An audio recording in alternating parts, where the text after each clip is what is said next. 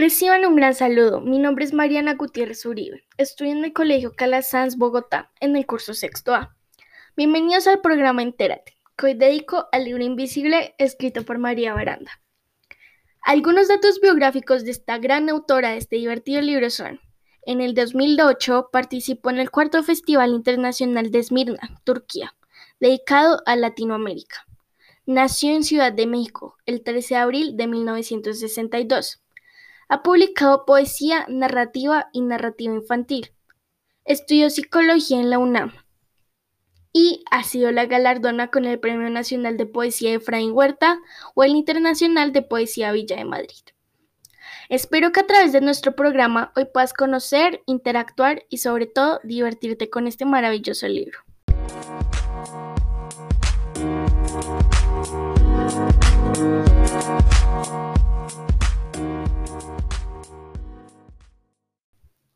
Bueno, esta historia comienza con Pascual, un niño algo inquieto, que se vuelve invisible poco a poco, porque sus padres no le prestan atención y lo ignoran. Esto le hace desear de una manera muy fuerte ser invisible. Y lo logra. Aprovechando su condición de ser invisible, lo primero que hace es ir a desordenar el escritorio del rector de su colegio, Ogrolaños.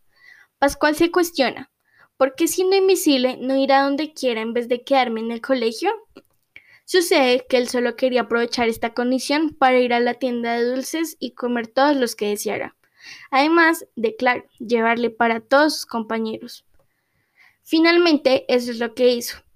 Pero para lograrlo, él reflexionó. Debo pasar por muchas situaciones de peligro y susto, pues para que nadie notara algo anormal, debió salir subiendo un árbol y no usar la puerta principal. Cuando Pascual llegó a la tienda, exclamó ¡Qué delicia todas estas dulzuras! Tomó lo que más pudo y se ayudó con una bolsa de plástico.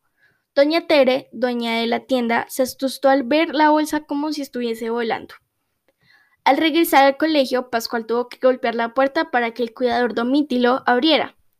Cuando fue así, entró muy rápido y Domítilo dijo, ¿Pero qué es esto? Una bolsa volando. Santas Pascuas.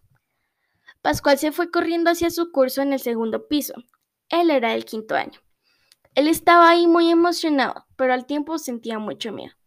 Allí decidió dejar la bolsa de dulces con su amigo Bulmaro, quien sabía de su secreto y antes de irse le dijo, Psst, psst, si estás ahí, dame una señal. Entonces moví un lápiz de mi pupitre para que se diera cuenta de que aún estaba ahí, sin que el salón se asuste, claro. De esta manera, Pascual vivió muchas más aventuras y en medio de su transparencia, él escuchó, vio hizo y aprendió. Ayuda a los amigos a que no les atropelle la injusticia. También aprenda a desenmascarar la mentira y saber quién lo quiere de verdad.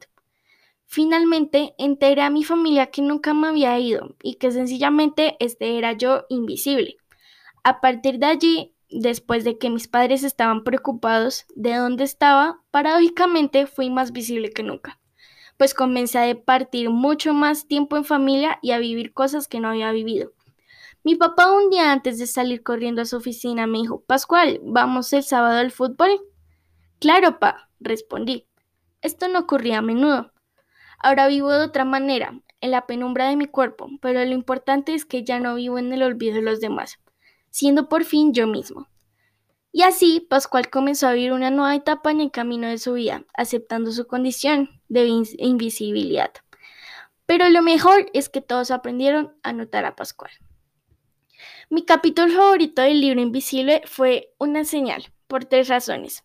Pascual comienza a vivir aventuras emocionantes que al mismo tiempo lo llenan de miedo.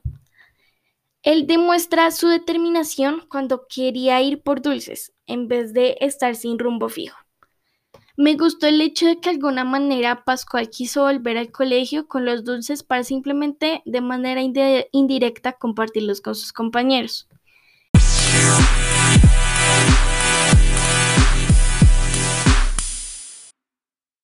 Este libro me deja grandes enseñanzas, tanto para los adultos como para los niños, ya que es triste saber que en la realidad sí existen casos como el de Pascual, donde un niño quiere ser escuchado, donde un niño por llamar la atención es inquieto. Y sus padres hay veces en que le prestan más atención al partido de fútbol, al celular, a las noticias, etc. Es importante escuchar y mirar a los ojos de quien te habla y no distraerte con nada del entorno. Eso demuestra que sí te interesa. Y nunca, pero nunca debes sentirte solo. Siempre debes contar con alguien de confianza.